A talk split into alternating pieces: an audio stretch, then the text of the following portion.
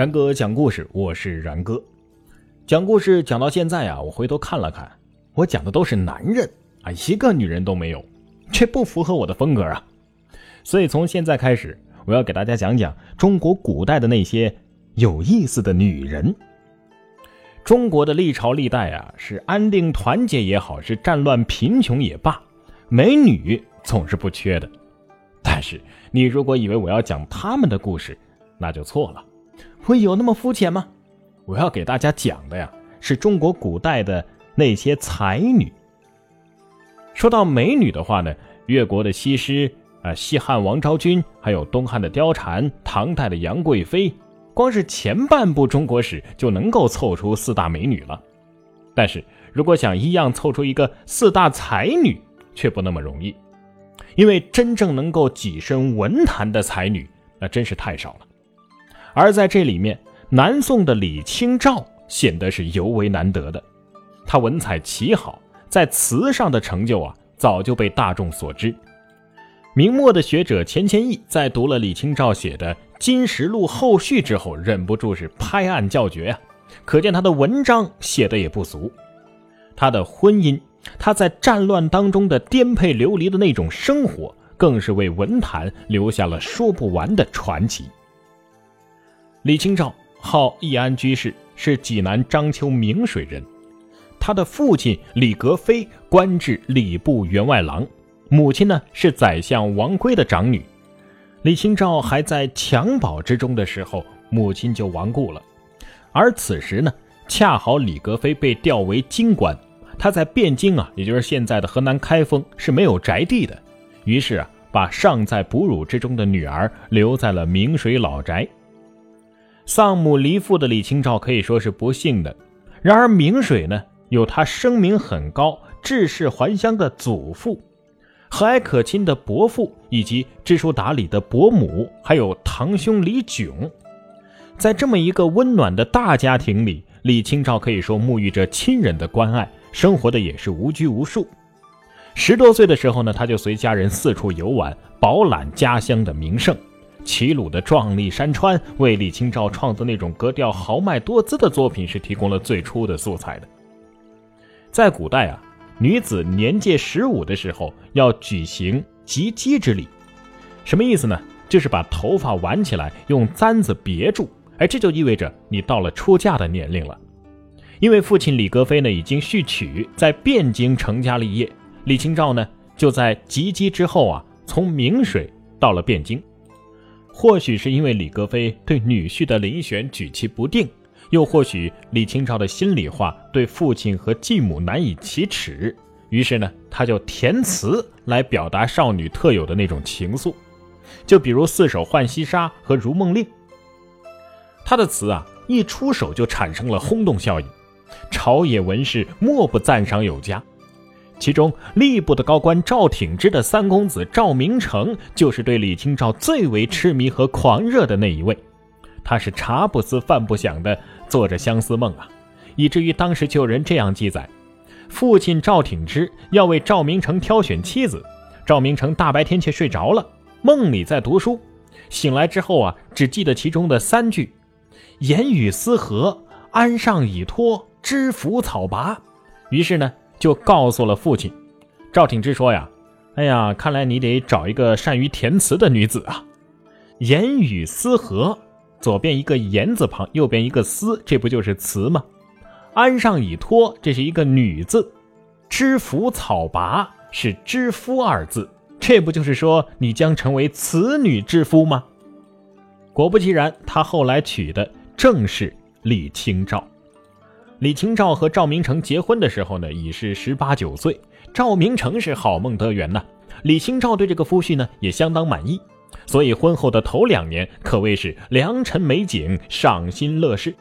李清照呢也时而在词里写“此花不与群花比”，时而又说“自是花中第一流”，显然是过得相当快乐而又自信的。那段时间呢，李清照填的词啊，其实并不多。主要是和丈夫一起兴致勃勃地抄写整理那些西式典籍。赵明诚当时在太学当学生，每半个月告假回家一次，每次回来，他都会步行到汴京城内的大相国寺，典当一些衣物，从中拿一些钱来购置碑文。而且与此同时，还不忘总是给妻子带回来一些他喜欢吃的干鲜果品。于是呢，回来之后，这两个人就一边吃着零食，一边来赏玩这些碑文，可以说是其乐无穷。只是这样幸福而又温暖的小日子，并没有持续太久。初次考验李清照和赵明诚婚姻的是政治。公元一一零零年，朝廷内排挤以顾苏轼为首的元佑党。而李清照的父亲李格非呢，号称是苏门后四学士之一，因而也在排挤之列，所以遭到了罢黜，离开了京城。与此同时，朝廷又连下了两道诏令，分别是：宗室不得与元佑奸党子孙为婚姻；尚书省看会党人子弟，不问有关无关，并令在外居住不得擅到阙下。这赵明诚赵家虽然说不算严格意义上的宗室，而且尽管一介女流的李清照也不是严格意义上的奸党子孙，但是她与赵家的关系却非常的敏感，而且这个时候赵明诚的父亲赵挺之却连升三级成为了丞相，大权在握呀。李清照于是写下“何况人间父子情”，希望借夫家的力量来援救其父啊。但是赵家却冷眼旁观。自幼刚强自重的李清照就选择了回家，啊，回家乡去了。如果不是党争所导致的政治高压和人情凉薄，面对志同道合的如意郎君，李清照绝对是不会主动离开的。前人不能察觉李清照回乡的真正原因，虽附会是赵明诚远游求学等等，实则不是赵明诚，而是李清照被迫弃别汴京。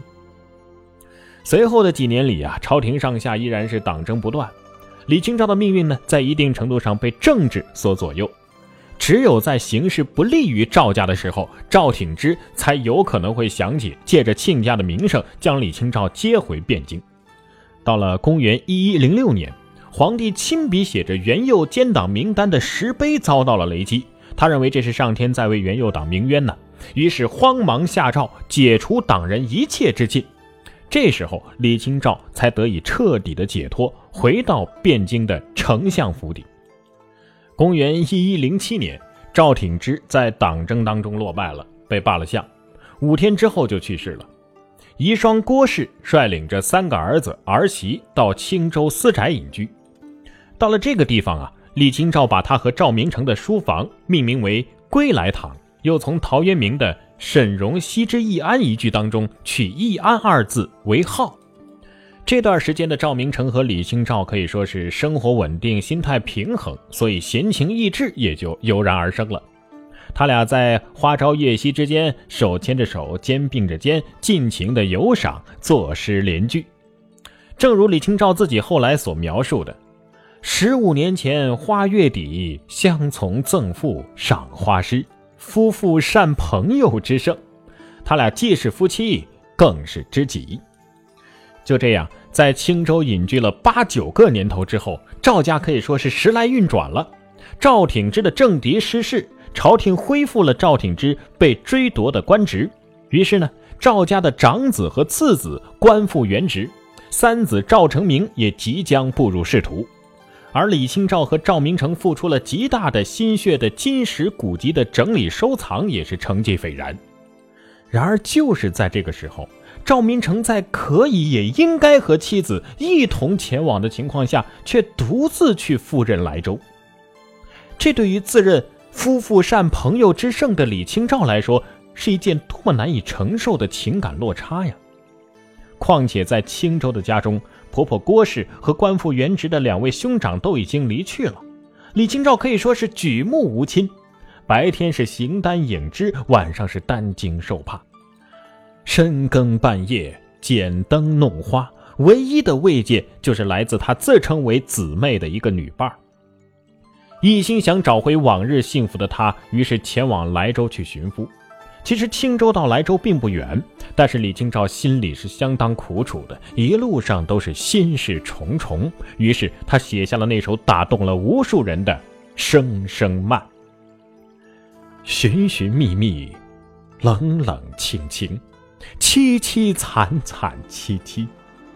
乍暖还寒时候，最难将息。三杯两盏淡酒，怎敌他晚来风急？雁过也，正伤心，却是旧时相识。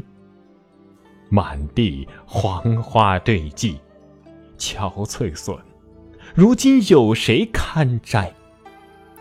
守着窗儿，独自怎生得鹤？梧桐更兼细雨，到黄昏，点点滴滴。这次第，怎一个愁字了得！在这之后，关于李清照，关于李清照的感情生活，还有哪些故事？咱们时间的关系，下次节目接着讲。